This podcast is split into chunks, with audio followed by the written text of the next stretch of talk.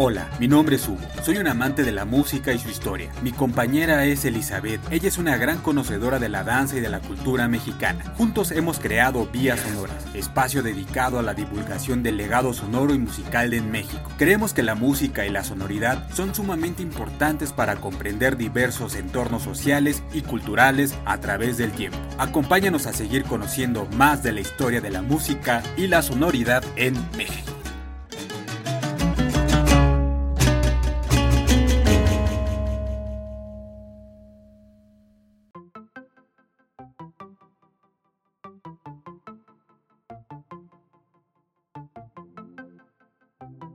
Bienvenidos una vez más a un nuevo episodio de Vías Sonoras, el número 6. Hemos llegado a 6 episodios. Dedicado esta vez a Nezahualcóyotl y sus cantos. Saludo con mucha alegría a mi compañero Hugo. ¿Qué onda, Hugo? ¿Cómo te encuentras? Cuéntame. Hola, Elizabeth. Bastante chido. Aquí ya este, con ustedes, estimados podescuchas, trayéndoles un nuevo tema en este episodio número 6. Muy bien. Este es un tema, mm, creo que eh, espeso pero la verdad es que ahora que lo estuve viendo, me parece pues como las cosas que hemos hablado muy apasionante. Vamos a hablar en esta ocasión del, o más bien Hugo nos va a hablar del Insochit Inquicat y su relación con la dualidad en la cosmovisión de los antiguos nahuas para después conocer un poco de la vida de uno de los personajes más importantes en las artes.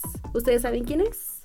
Bueno, pues se trata de Nezahualcóyotl. Y al final leeremos un par de cantos de su autoría. Entonces, a ver, eh, Hugo, platícanos, em, ¿cómo se traduce al español Insochil Inquicat?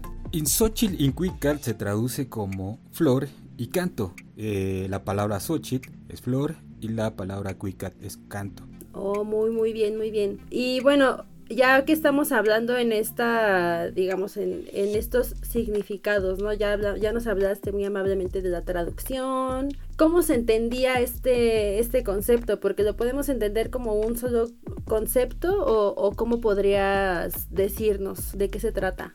Así como así en, español eh, es para nosotros los hombres del siglo XXI y con nuestra, lengua materna que es el español, pues solo podemos entender como flor y canto. Una de las características que tiene la lengua náhuatl es que eh, hay muchas metáforas, muchos difracismos. Entonces, eh, Inquicat Insochil es una metáfora y que hace alusión a la poesía, la cual entre los antiguos nahuas estaba vinculada a la música y a la danza. Pero no solo eso, era una forma de llegar a los dioses con la poesía, con lo cual esta poesía pues no era aclamada o no era recitada, sino que más bien esta poesía nos dicen las fuentes que era cantada. Por eso su relación Inquicat Insochi.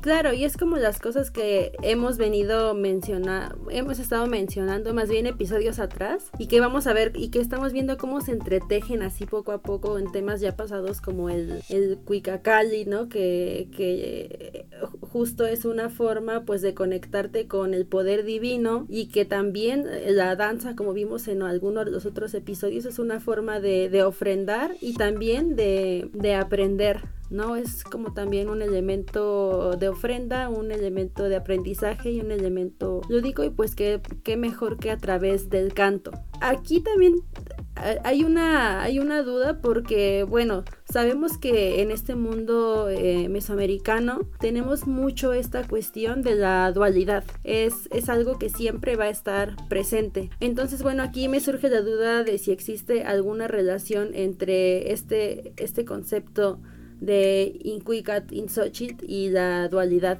En la cosmovisión mesoamericana, la dualidad este, eh, reinaba en la vida misma, estaba presente en todas las cosas, eh, ya que estaba basada en los opuestos complementarios. ¿Esto qué quiere decir? Cielo, tierra, norte, sur, frío, caliente, este, y otras, ¿no? Y también estaba traspolada a las o más bien también estaba presente en las divinidades. Un ejemplo de esto lo tenemos en Ometeot, que es el ser supremo, digamos, la deidad por excelencia de los antiguos nahuas. Y en español, Ometeot lo podemos entender como dos dioses. Claro que si nosotros eh, lo vemos así como dos dioses, pues no tiene sentido, pero para la cosmovisión náhuatl es el dios dual, el dios dos. Entonces, Ome se traduce como dos y Teot como, como dios. Esta, esta dualidad se puede también entender como hombre-mujer. Ometeot es hombre y mujer al mismo tiempo. Y este dios fue que, quien creó a la, a la humanidad, al universo. Y lo hizo cuando eh, habían pasado muchas, muchas noches. Era totalmente oscuro, no había nada. Y él mismo se creó. Dice la mitología en agua que él mismo se creó. Y al momento de crearse, pues bueno, también eh, crea a Omecihuat y a, y a eh, Ometecutli, que es como el dios hombre, Ometecutli, y la mujer Omecihuat. Y él fue en que creó la tierra durante esta noche, estas largas noches. De esta manera los concibieron, los nahuas concibieron su mundo como un reflejo de lo que los dioses habían creado. Y en cuanto a la poesía, Insochil Incuicat está relacionado por la metáfora flor-canto, conceptos considerados como una dualidad con la cual llegaban hasta el dios Ometeut para hacerle saber sus plegarias, agradecimientos y demás eh, situaciones que el hombre terrenal eh, necesitaba comunicar a las divinidades.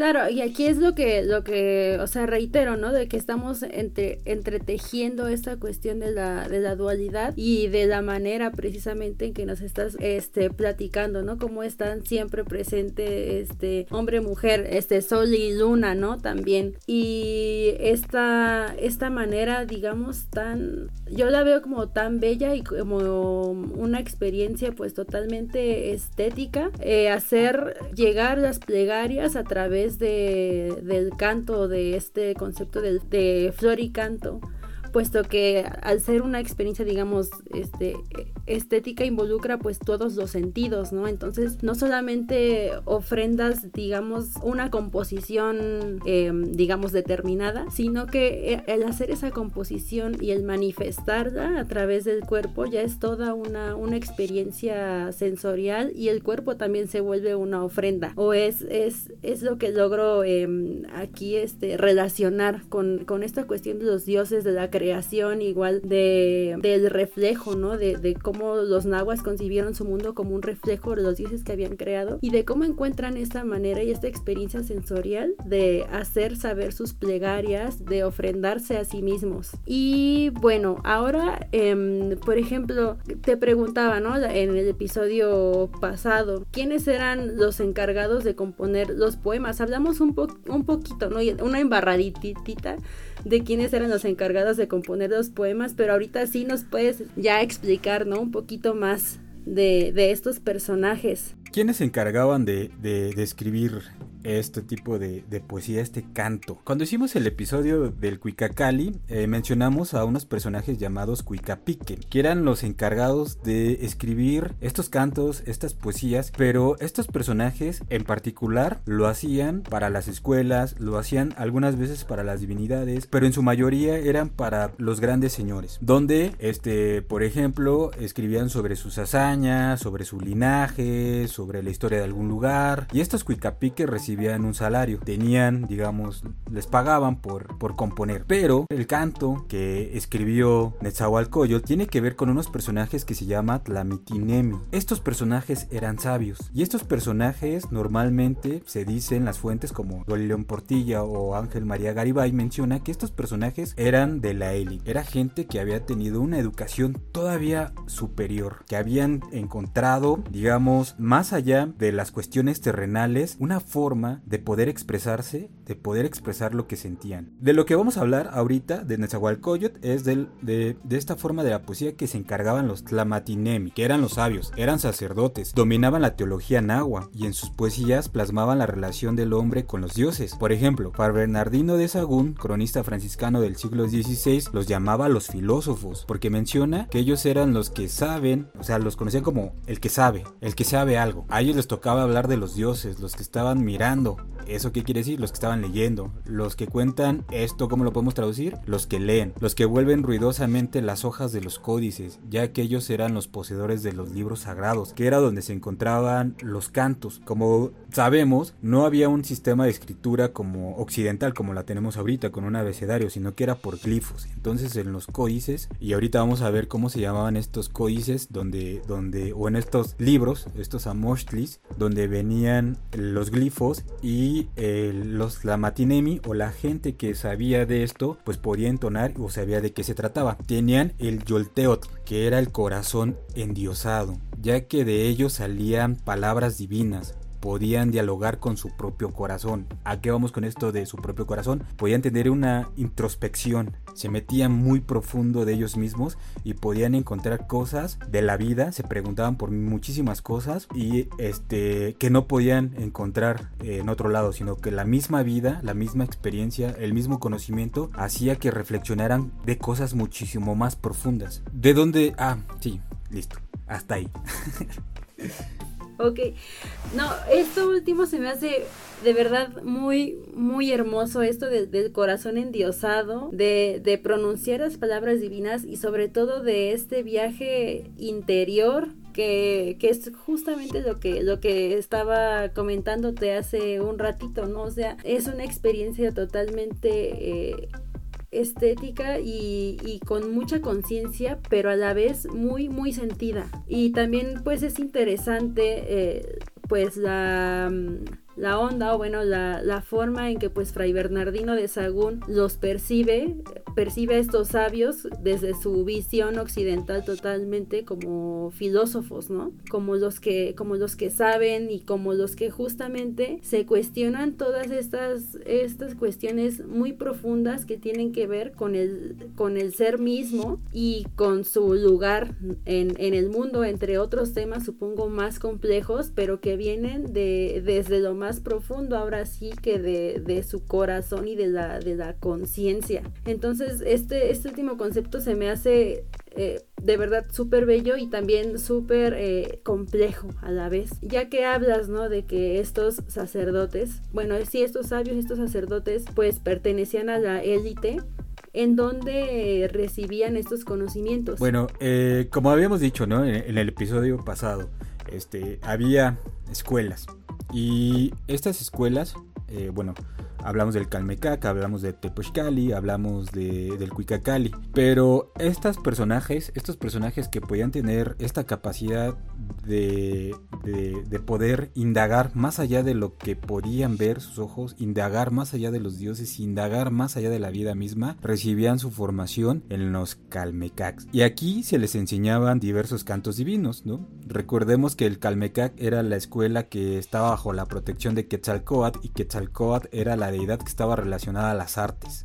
No es nada extraño que sea en este lugar. Y aparte en el que es donde normalmente iban la gente o los hijos de, de, los señores principales, la gente de los gobernantes, ¿no? Los hijos de los gobernantes, este, la gente de élite. En el Tepochcali pues iba como los demás, ¿no? Los, más iguales. Y entonces pues bueno, aquí es donde iban estas personas que después iban a convertir en sacerdotes, en gobernantes, en líderes militares. Entonces les enseñaban los cantos divinos, los cuales se encontraban en los Que este Cuicamatl eh, son los papeles de Kant. Para los Tlamatinemi, la vida era fugaz, era un sueño, por lo cual utilizaban a la poesía para llegar a conocer la verdad, el sentido de la vida y sus deidades. Acá voy a poner un ejemplo rapidísimo de algo que tiene que ver con lo que acabo de mencionar y para concluir este, digamos, este, este punto, pues vamos a ver por qué este Fray Bernardino de Sagún los equipara con las culturas grecolatinas. Mira, por ejemplo, no soy nahuablante,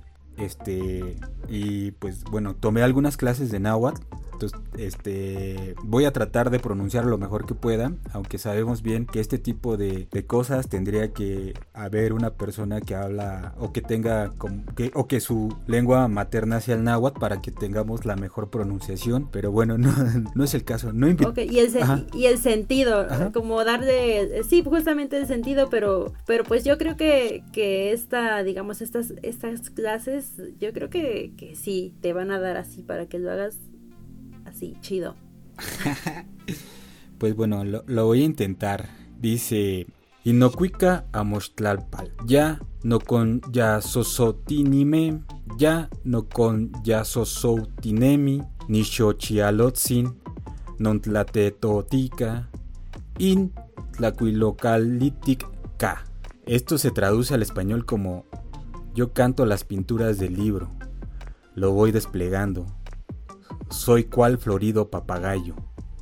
Mucho es lo que hablo en el interior de la casa de las pinturas. Y esto viene en cantares mexicanos. Aquí, en este pequeño fragmento, nos damos cuenta de lo importante que es el canto, lo importante que eran esos libros que cuando los conquistadores llegaron y sobre todo los los religiosos pues quedaron impactados con todos los dioses y todo lo que había aquí y lo primero que se les vino a la mente este y obviamente el contexto de los europeos era que pues, eran cosas del diablo y quemaron pues todo este tipo de, material que estaban en las casas, en los cuicacalis o que estaban en los calmecacs. Tenemos la referencia de que existían estos libros del canto, cuicamatl, por las referencias de los mismos cronistas o los historiadores indígenas de aquella época, que, este, ¿cómo se llama? Todavía para finales del siglo XVI mencionan que había todavía muchos cantos náhuatl que se hacían a los dioses. Hay también cantos de las derrotas de los mexicas, de los tlatelolcas, de los texcoscanos, ¿no? Cuando vinieron ya los, los conquistadores. Entonces el canto, eh, al igual que la guerra para los mexicas era importante, la gente de Texcoco, de donde eran Nezahualcóyotl, el canto era sumamente importante. Por eso Fray Bernardino de Sagún los equipara con estas culturas grecolatinas en realidad los pone, digamos, a la altura de verdaderos filósofos porque están este, tratando de llegar más allá de lo que pueden ver. Se están, mediante el canto, se están preguntando por la existencia y eso es sumamente profundo para una civilización. Sí, justamente era ahí lo que te iba a, a, comentar de esos temas profundos y sobre todo la metáfora que manejan, ¿no? Sobre, sobre estos, estos temas de, devenir, sobre estos temas que, que, son tan importantes como conectar con los dioses mismos y precisamente como tú dices, de que se cuestionaban ya sobre temas de, de una magnitud que, que tal vez la mayoría de la sociedad no se podía tal vez imaginar, ¿no? En, ese momento. Por eso pues es tan importante y también ya nos vas a mencionar este un poquitito más adelante porque Texcoco era tan importante el canto, ¿no? O sea, ya lo vimos, ya nos diste muchos ejemplos de de para qué se utilizaba, de que era utilizado para muchísimas cosas y, y, no vamos a dejar como de, subrayar, ¿no? Esta, pues e, esta importancia del canto en su cuestión histórica, en su cuestión pues de, transmisión, ¿no? Digamos eh, oral, de, de formas de comportarse, de educación y en este caso que estamos hablando de estos, de estos sabios, de conectar con los dioses y de cuestionarse por temas acerca de la existencia súper profundos. Y entonces ya que nos diste este ejemplo de este pequeño fragmento de este poema, ¿qué era entonces, digamos, para concluir este, este pequeño apartado, qué era entonces la poesía para los antiguos nahuas? Eran palabras divinas, venían del Dios, ¿no? Venían, eran lo relacionaban con el dios Ometeot. Era la palabra endiosada. También era una forma de alcanzar la inmortalidad tras enfrentar a la existencia. Cuando estos personajes, estos sabios se dieron cuenta que eh, la vida era un paso nada más y que lo que siguiera la muerte trataban de dejar un legado y el ejemplo de Nezahualcóyotl es este muy evidente sus muchos de sus de sus cantos, de sus poesías, tienen que ver precisamente a este paso fugaz que tenemos los seres humanos en la vida. Tiene que ver con, con, el, con, con las deidades, ¿no? Que les llaman los dadores de vida. Tiene que ver con las creaciones divinas. Este tipo de conocimiento lo manejaban las personas que tenían el acceso a este tipo de educación, que tenían maestros desde pequeños, que tenían personas que les enseñaban más allá de lo que las otras personas o la, la, sociedad común, en este caso los Maserwaltin, eh, tenían. Por eso llegan a ser tan profundas sus reflexiones porque eran gente que tenían muchísimo conocimiento y vamos a ver que Netzahualcoyot era poeta, era arquitecto, fue guerrero, fue este gobernante, era un personaje con unas capacidades increíbles y lo cual pues entendemos que toda esta educación la recibió porque era parte de la élite. Claro, o sea que podremos decir en, en términos actuales, como diría la chaviza, multitask, ¿no? hacía prácticamente de, todo, pero gracias a, esta educación que recibió, pues podemos decir privilegiada, ¿no? Y esto se me hace em, también pues para reflexionar eh, todo el tiempo, ¿no? O sea, por ejemplo, estos poemas que dejaron estos, estos sabios, el mismo Nezahualcóyotl, que como, eh, como nos mencionaste, que la vida era fugaz, ¿no? Y la vida lo sigue siendo, ¿no? Sigue siendo fugaz y, y, este estado de ensoñación, ¿no? Que tal vez en un parpadeo pueden suceder un montón de cosas y uno de pronto no se da, no se da ni cuenta, pero pues es gracias a, a estos, digamos, a estos personajes elementales que podemos ponernos a reflexionar este tipo de, de, cosas, de temas, de temas profundos y de temas, pues sí, de, de nuestra existencia, como lo hemos recalcado. Y a ver, entonces, ahora que ya, ya este, cerramos un poquito este apartado, pues de la poesía, háblanos de, de este personaje que hasta hace poco tiempo estaba en los billetes de 100, este, de, pues sí, de, de este personaje tan importante del que ya nos empezaste a platicar, de Nezahualcóyotl. Sí. Cuéntanos un poquito de él. Bueno, aparte de salir en los billetes de a 100, que bueno, fue sustituido por otra poetisa también de un calibre magistral, ¿no? Creo que es Sor Juana, ¿no? La que aparece ahorita en los billetes de 100. Nezahualcóyotl eh, nació en el año 1 Conejo, esto es más o menos el año 1402 en Texcoco. Eh, su padre fue Istlizóchitl, el viejo y su mamá fue Matlacihuatzin, hija de Huitzilihuitl, señor de Tenochtitlán. Según el historiador Chimalpain, en el año Cuatro Conejos, en 1418, cuando el joven príncipe más o menos tenía unos 16 años de edad, vio morir a su padre asesinado por la gente de Tezosomoc eh, de Azcapotzalco.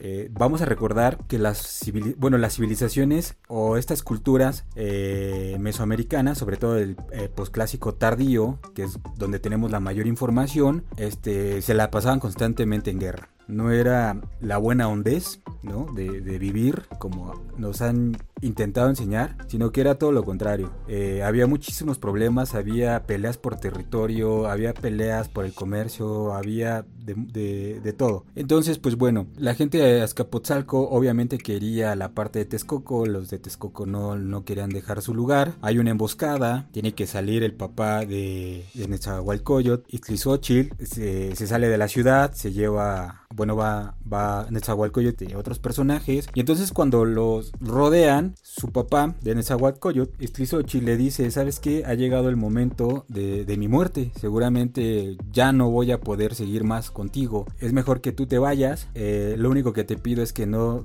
no dejes que nos conquisten y venga mi muerte. A los 16 años, su papá le dice esto, se va y se... Bueno, eso cuentan las fuentes. Se va y se va y se esconde en unos arbustos en un árbol y ve cómo ejecutan a su padre. Y entonces empiezan a peregrinar de, de este, ¿cómo se llama? De Nezahualcóyotl, porque no está en Texcoco, sino que pues este, la gente de, de Azcapotzalco tiene, por ese, por, en ese breve momento, se adueña de lo que es Texcoco. Nezahualcóyotl pudo eh, coronarse hasta 1431. En este, en este trans, eh, digamos, en este lapso, él anda eh, Tenochtitlan, anda en Tlatelolco, anda en Xochimilco, anda en Huehuetzingo, anda por muchos lados disfrazados, incluso incluso lo llegan a arrestar.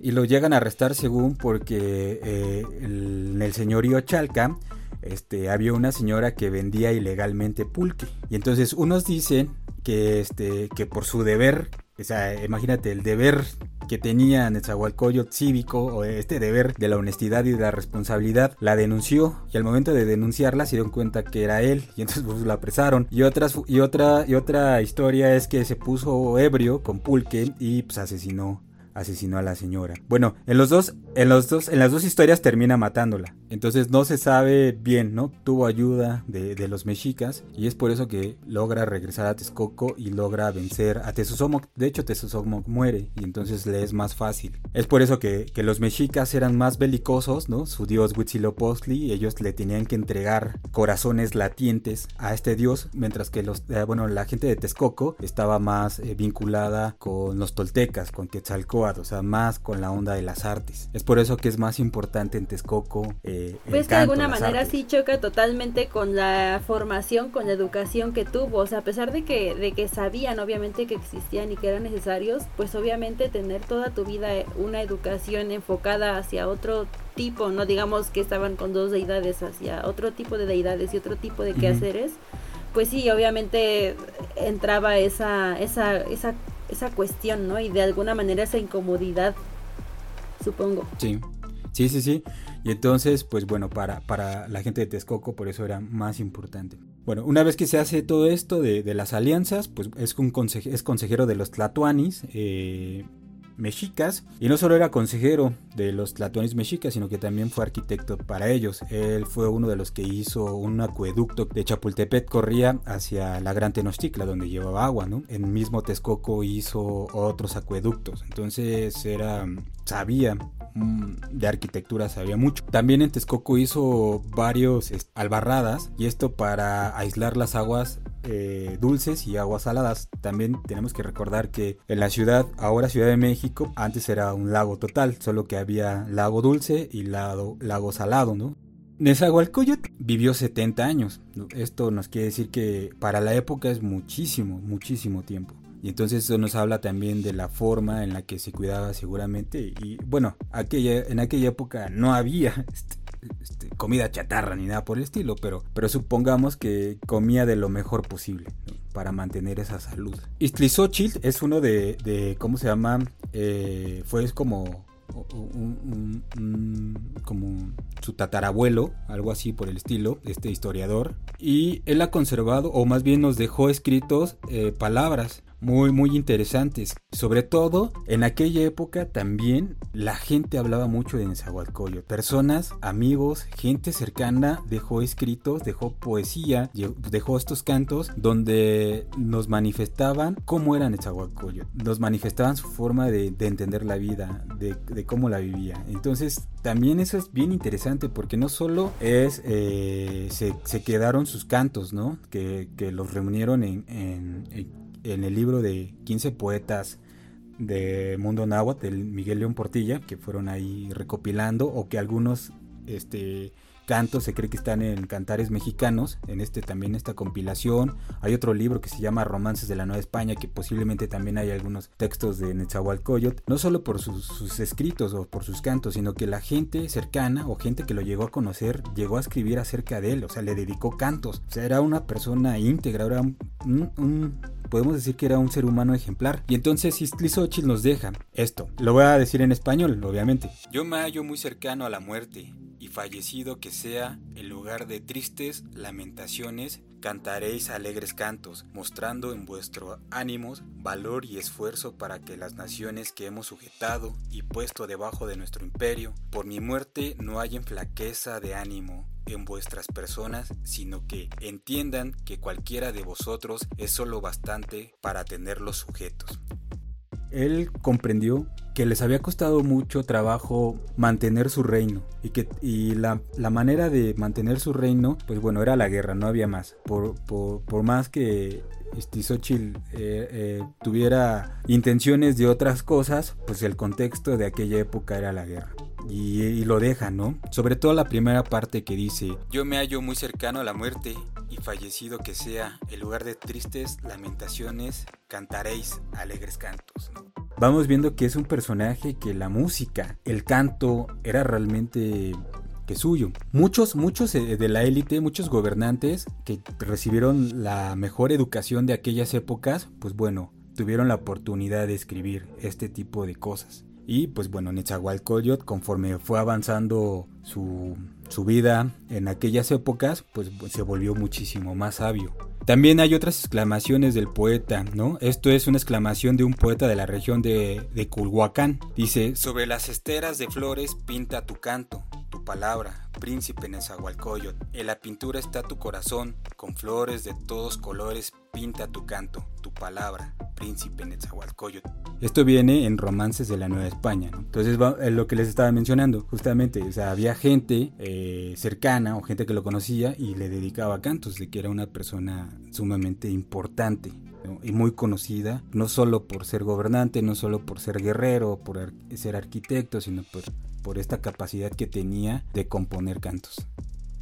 Por supuesto, y sobre todo que, sea como sea a lo largo de la historia y de todas las civilizaciones, la música siempre va a llegar a... Siempre, siempre te va a llegar y siempre te va a hacer un cambio de conciencia o de emociones. Y siempre te va a remover algo, ¿no? O sea, es una manera... O sea, te llega desde el punto sensible y también se requiere de mucha, digamos, de mucha inteligencia, mucha sabiduría para acomodar las palabras exactas que comuniquen tu sentir. ¿no? Y mucho de lo que vemos de Nezahualcóyotl es, es eso, ¿no? Como esa forma como tan suya de, de, comunicar los mensajes que él quería dar y de, y de cómo la música, como bien dices, estaba, estaba en él y era tan importante que se ve plasmado ¿no? en, estos cantos. Y también una cosa muy, este, pues muy, muy interesante que se me había pasado este comentarte y que pues por aquí ya había leído era que en sus palacios habían salas dedicadas a la música ¿no? y a la poesía entonces eh, eso, eso demuestra, digamos, que era, por decirlo de alguna manera, su base, ¿no? Su base y su manera siempre de, de expresarse y de conducirse ante la vida.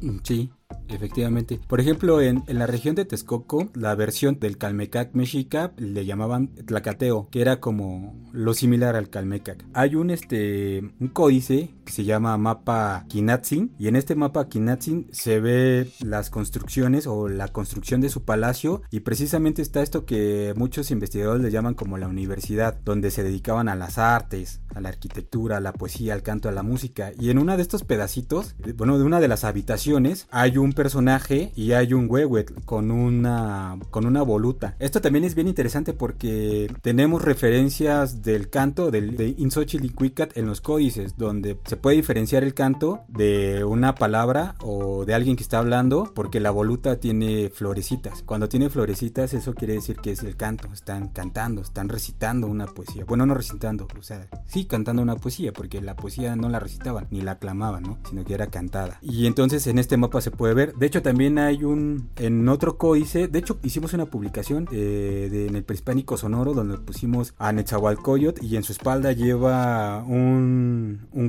Esto también es algo interesante porque estos personajes de la élite, bueno, en el caso de Netzahualcoyot, escribían, pero ellos no, no ejecutaban, sino que tenían músicos profesionales que se, que, que iban a esas escuelas este, a aprender a cantar y todo eso, a entonar con, con música, con, con, bueno, los instrumentos musicales y en algunas veces con danzas. Entonces eso se complementaba, no era así como de que un personaje que en Netzahualcoyot llegara y recitara para todos. No, él componía y se las daban a los músicos, a, los, a, la gente especializada y este, esta gente especializada, digamos que lo ponía en escena, ¿no?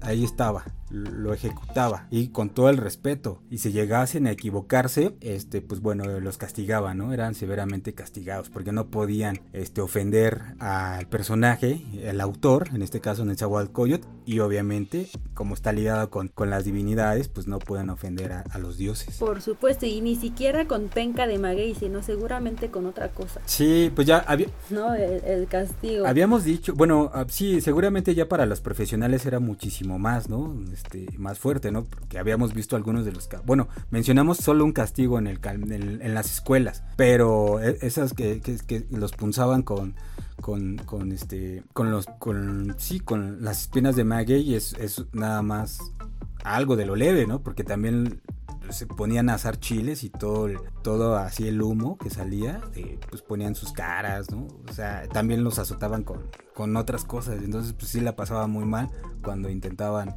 salirse eh, del guacal un día es un, un episodio de todos esos castigos Danos ideas. sí. Bueno, está bien. Lo, haremos. Oye, sí.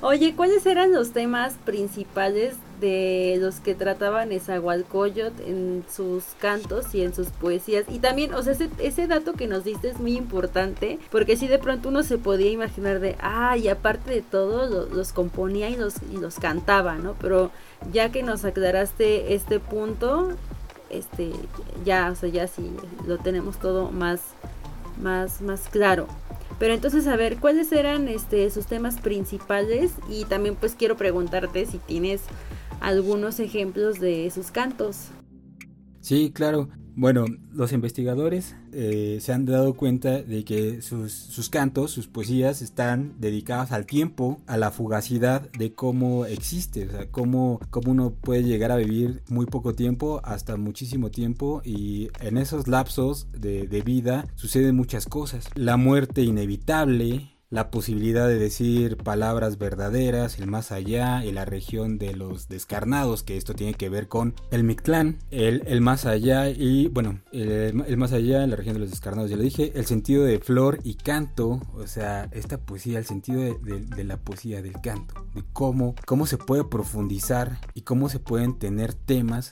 de reflexión bastante complejas a partir de una poesía, de un canto. El enigma del hombre frente al dador de vida, o sea, de, las divinidades, básicamente es eso, vida, muerte, este, el tiempo, la... el más allá.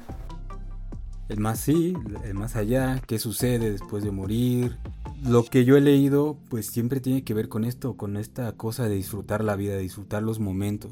Y eso es bien, bien, bien padre. Uno de los ejemplos, mira, lo voy a decir en español. Percibo lo secreto, lo oculto. Oh vosotros señores, así somos, somos mortales. De cuatro en cuatro nosotros los hombres. Todos sabremos de irnos, todos sabremos de morir en la tierra. Como una pintura nos iremos borrando. Como una flor nos iremos secando aquí sobre la tierra. Como vestiduras de plumaje de ave zacuán, de la preciosa ave de cuello de hule, nos iremos acabando. Meditadlo, señores, águilas y tigres. Aunque fuerais de jade, aunque fuerais de oro, también allá iréis. El lugar de los descarnados. Tendremos que desaparecer nadie habrá de quedar. Uno de, las, de los problemas que tenemos actualmente es que estas son traducciones, eh, estas traducciones las hizo Miguel León Portilla. Entonces el verdadero sentido nos cuesta trabajo porque pues como no sabemos náhuatl y no sabemos ese náhuatl de aquella época, ese náhuatl clásico, ese náhuatl este, que solo la élite manejaba, porque este es un, digamos, es el náhuatl más exquisito el que manejaban los de la élite. Entonces tenemos ese problema. Aparte, pues ya sabemos, o ya los investigadores nos dijeron, no, es que no se recitaba, sino que era cantado. Hay un problema, no sabemos cómo se cantaba, cómo se entonaban. Ahorita pues yo lo dije a la usanza occidental, pero no sabemos cómo se cantaban. No sabemos si es lo que acabo de leer, pues llevaba algunos instrumentos. ¿Qué instrumentos llevaba? ¿Cómo sonaban esos instrumentos? Porque la traducción nos habla sobre que hagas lo que hagas, seas quien seas, tarde o temprano te irás de este mundo. Nadie es eterno. Entonces es bastante fuerte todo esto. Sí, o sea, son, son temas que, siempre van a existir, que, que, que trascienden y que, y que siempre te van a dejar pensando demasiado, ¿no? Como a mí justo ahora. Y esto que mencionas es muy interesante, ¿no? O sea, sí, si bien dicen que, que no se recitaban, que no se leían, que se cantaban, o sea, imaginar tal vez algún tipo de, de, de, compás, ¿no? En el que pudiera estar, este, o sea, si existiera tal vez algún registro sería muy, muy interesante o muy muy revelador no saber este tipo de, de, cuestiones ya musicales. Pero bueno o sea todavía digamos que falta muy, faltaría mucho todavía que investigar y ojalá en un futuro pues se pueda hacer una, un hallazgo. Sí algo que no que ayude a digamos, a, o a más o menos reconstruir lo que posiblemente llegó a suceder, porque también otra de las incógnitas es que si lo hacían en coro o había una sola persona. Y lo más seguro es que era como tipo, o sea, se presentaban en los palacios, en estos grandes patios que habían dentro de las escuelas, o estos grandes patios de, la nobleza, o estos grandes patios que existían en, en, los templos. Este tipo de poesía lo más seguro es que lo, lo recitaban dentro, dentro de las escuelas o dentro del patio de alguno de los señores. Y pues también pues no sabemos, todavía tampoco los investigadores saben, pues si era una sola persona o lo hacían en coro. Imagínate, o sea, si era en coro, ¿cómo se debe haber escuchado? Se haber escuchado súper, pues increíble, ¿no? Y aparte con, con inciensos, ¿no? Sí, otros elementos que, que ayuden a completar pues todo, todo esto. Fíjate, voy a leer otro para ir concluyendo.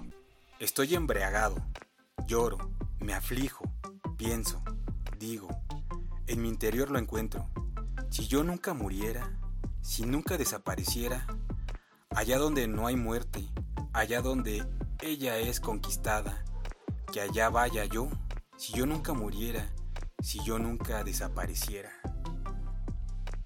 ¿Ya ves por qué era? ¿Por qué, por qué aparecían los billetes de 100 pesos? O sea, tendría que haber aparecido en los de 1000 pesos. La verdad es que sí. o sea, es que, eh, bueno, es que a mí me deja sin palabras, ¿no? O sea, es como un, es como un golpazo, así que es como un balonazo así en la cara. O sea, estás tranquilo y de pronto te llegas, te llegas a cuestionar ese tipo de cosas y, y, y, sí te parece de pronto irreal.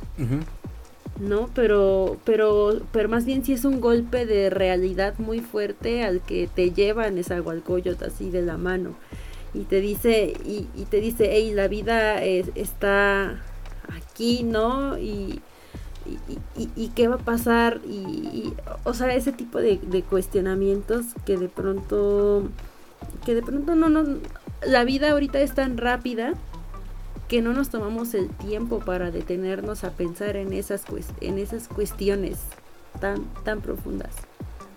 Sí, y, muchos dirán, pues bueno, este, es muy fácil preguntarte o, llegar a estas conclusiones, pero hay que, hay que poner en contexto, era hace 500 años donde la vida era muy, muy sistematizada. Si eras más igual y campesino, ibas a ser más igual campesino toda tu vida. O sea, no había una forma de que obtuvieses otro conocimiento. Esto no quiere decir que las personas estuvieran sin, sin preguntarse muchas cosas. Quizás muchos se preguntaron siendo más iguales y siendo campesinos, bueno, siendo trabajadores de la tierra, ¿no? Eh, pues no tenemos, no, no tenemos este, ese tipo de información. Los que lograron escribir acerca de de esos momentos, de cómo se concebía la vida en aquella época, pues son la élite. Pues de ahí nos, lo tomamos. Pero alguien o las personas, o en este caso Netzahualcoyot, que profundice de esta manera, también es como, como si estuviese cuestionando al mismo tiempo a las deidades, ¿no? Porque se sacrificaba para los dioses, se hacían muchas cosas para los dioses, pero aquí no menciona ninguna deidad, simplemente se está, está metido en el rollo de la vida y la muerte. nada más, ¿no?